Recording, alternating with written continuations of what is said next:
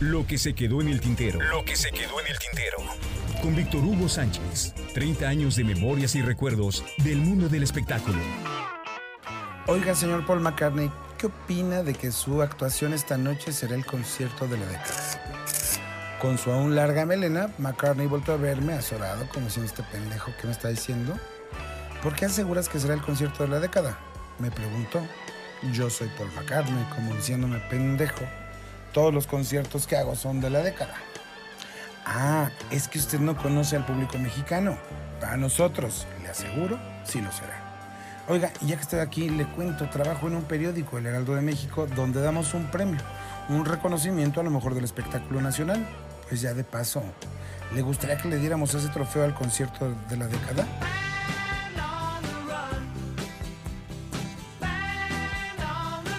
La gente de Ocesa, empresa en la que yo había sido el primer jefe de prensa, volteó a verme con cara de te voy a cortar la cabeza, imbécil. Éramos apenas una decena de entrevistadores luego de haber cubierto la multitudinaria rueda de prensa del ex Beatle. Yo, la verdad, sin pensarlo, me aventé como el borras. A lo puritito, pendejo. Había dos posibilidades. Que me cortaran la entrevista y me sacaran del salón o que él aceptara mi loca propuesta. No era, no fui ni nunca he sido fan Beatle. Mis preguntas, alejadas del bullicio y de la falsa sociedad de expertos, eran muy bobas comparadas con aquel célebre periodista que le preguntó en una conferencia previa a las entrevistas individuales. Antes que nada, quiero darle la bienvenida a México. Oiga, ¿por qué en la canción 3 del lado B del disco 6, sí, en el minuto 1.35 usted hizo fa en vez de re con su guitarra? Mm, ¿En serio hice eso? No sé, no me acuerdo. Carcajadas. No, no era yo el erudito en el tema, así que me aventé a preguntarle eso a ese dios de la música. ¿Aceptaría, señor, nuestro premio?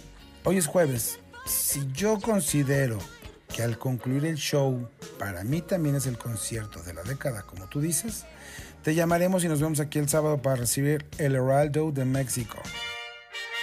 ¿Lo dije bien? Lo dijo mejor que yo, señor. Todos nos reímos. Me despedí y al salir del salón la gente de Ocesa me quería asesinar. O casi.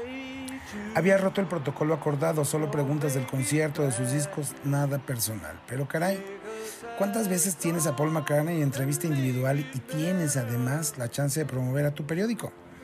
Esa noche cubrí el concierto. Corrí al terminar la redacción a escribir mi crónica que además salió en primera plana.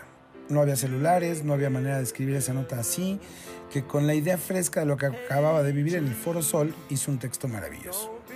Al día siguiente, viernes, a mediodía, iba yo con rumbo al periódico a trabajar, cuando sintonicé Radio Universal y cuál fue mi sorpresa que el locutor leía mi crónica diciendo además que era, por mucho, el mejor texto que se había publicado en cualquier diario de circulación nacional. Bueno, iba yo como pavo real, henchido de orgullo, y así entré a la redacción, mamoneando mi nota, mi entrevista con McCartney, y así se fue el día. El sábado, cerca de las 11 de la mañana, me llamaron a mi casa. Era Marcela Gómez Salce, en aquel entonces mano derecha de Alejandro Soberón, el mero mero de Ocesa. Pinche Víctor Hugo, buenos días. Yo también te quiero, Marcela. ¿Qué carajos le prometiste a McCartney? No mames, cabrón. Me vas a hacer trabajar en sábado.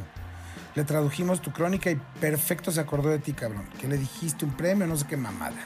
Yo, entre la emoción de que el Beatles me hubiera leído, que le hubiera gustado mi crónica y todo eso, aunado al regaño de Marcela, no pude contenerme y le dije que sí, que le había dicho del premio y toda la historia.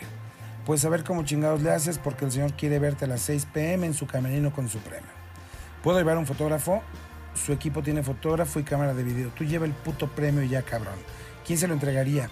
El señor Gabriel Alarcón y el señor Guillermo Vázquez Villalobos, el director del periódico y el jefe de espectáculos. Ok, allá nos vemos. Metido en tremendo lío estaban y el señor Alarcón y Vázquez Villalobos sabían de esto.